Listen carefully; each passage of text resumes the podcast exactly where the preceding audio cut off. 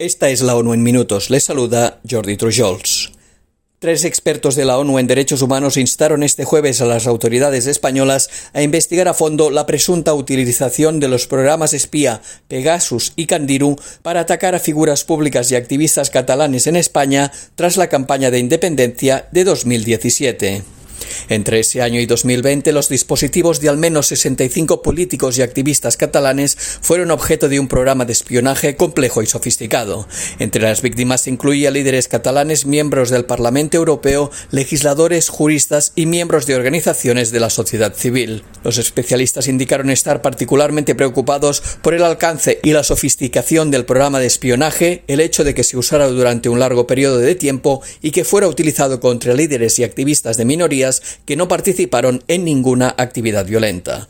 Asimismo, recordaron que las minorías están específicamente protegidas por las normas internacionales y europeas de derechos humanos y que un programa de espionaje dirigido contra un grupo minoritario puede constituir una grave violación de estas normas.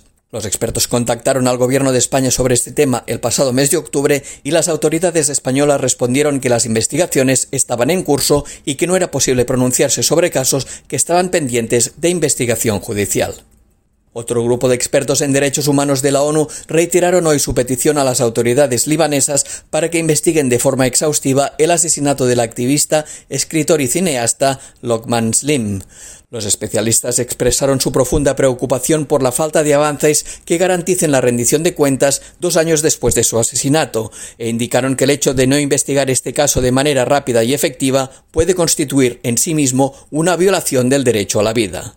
Slim fue tiroteado el 4 de febrero de 2021 en el sur del Líbano dentro de su automóvil, una zona que según informes está controlada de facto por Hezbollah, una organización de la que este defensor de los derechos humanos era un crítico declarado. Los expertos destacaron que las autoridades libanesas no mostraron indicios de que las investigaciones en curso se ajusten a las normas internacionales pertinentes y les instaron a dar un impulso a la pesquisa.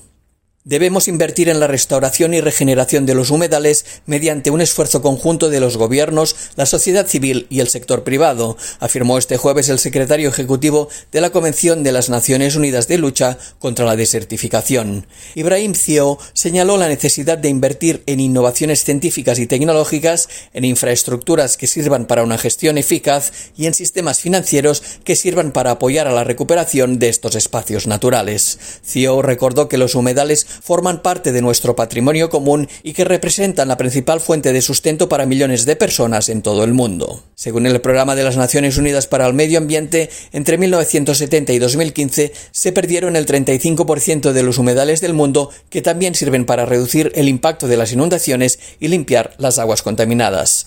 Además, indica que entre el 20 y el 90% de los humedales costeros actuales podrían desaparecer a finales de siglo dependiendo del tamaño que aumente la subida del nivel del mar provocada por la crisis climática.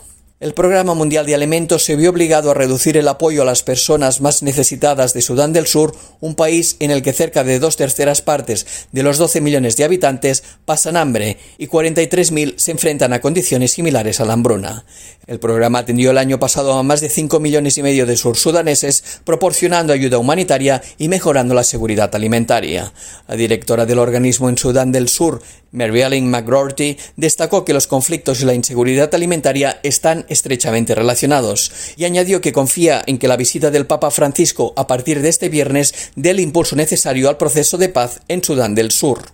La visita del Papa es enormemente significativa para muchos feligreses en esta nación de mayoría católica, donde la Iglesia desempeña un papel destacado y activo en la construcción de la paz y la reconciliación. Y hasta aquí las noticias más destacadas de las Naciones Unidas.